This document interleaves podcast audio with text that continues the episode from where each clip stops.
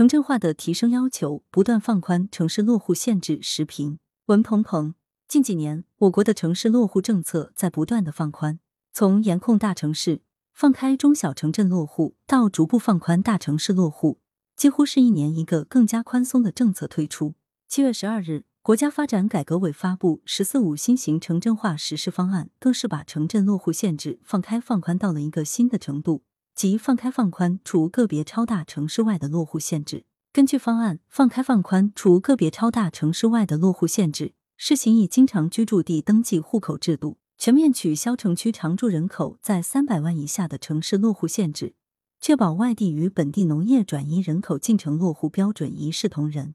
全面放宽城区常住人口三百万至五百万的 I 型大城市落户条件。完善城区常住人口五百万以上的超大、特大城市积分落户政策，精简积分项目，确保社会保险缴纳年限和居住年限分数占主要比例，鼓励取消年度落户名额限制。从方案来看，坚持城镇化与市民化的衔接非常重要。在城镇化进程中，专家、政府部门已经提出从土地城镇化转向人的城镇化，前者经常体现为房地产开发。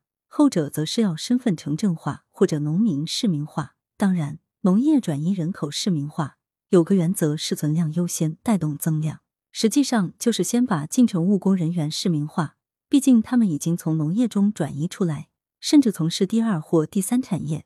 其中很多人生活方式已经城镇化了，他们的市民化很可能比较容易带动亲戚和乡亲城镇化、市民化。只有市民化才是真正的城镇化。才能防止产生城市贫民。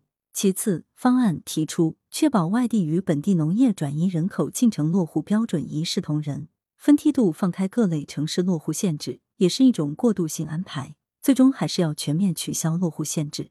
三百万人以下也算较大城市了，但现在在中国算只能算中等城市。全面取消限制就是全面放开，这是中小城市落户政策的放开延伸到新阶段。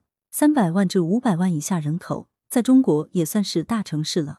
全面放宽条件，说明就是能放尽放，即使还有限制，也是一松不一言。五百万以上超大特大城市，在中国一般指一二线城市。虽然还有积分入户政策，但是也要求完善精简，甚至鼓励取消。笔者认为，最终全面放开所有城市落户是大方向，让人民自由选择居住地是世界各国通例。这个分梯度放开限制的落户政策只是一个过渡性安排，而且是前期政策的一个全面放开放宽。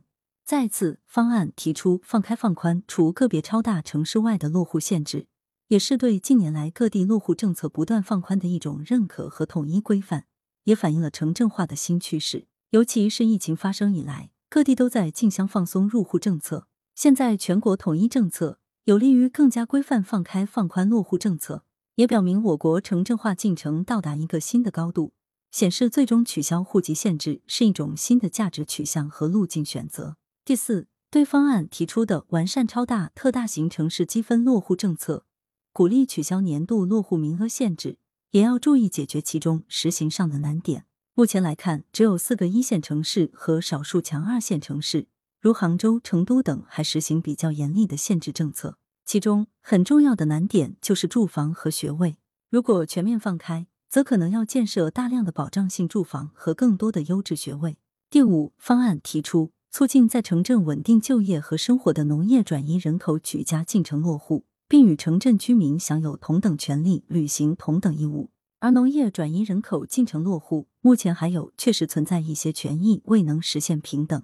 目前就是所谓市民化待遇。包括住房、上学、医疗、就业保障、交通补贴、出入境管理以及选举权等，真正影响大的还是住房和学位。这个还需要二三线城市全面崛起，或者城市群实现一体化通勤，才能最终解决。例如，珠三角有广州和深圳两个一线城市，集中了全省大多数优质医院和学校。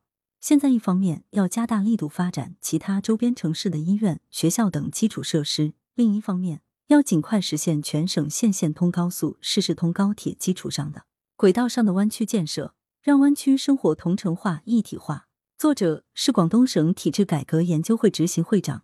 羊城晚报时评投稿邮箱：wbspycwb 点 com。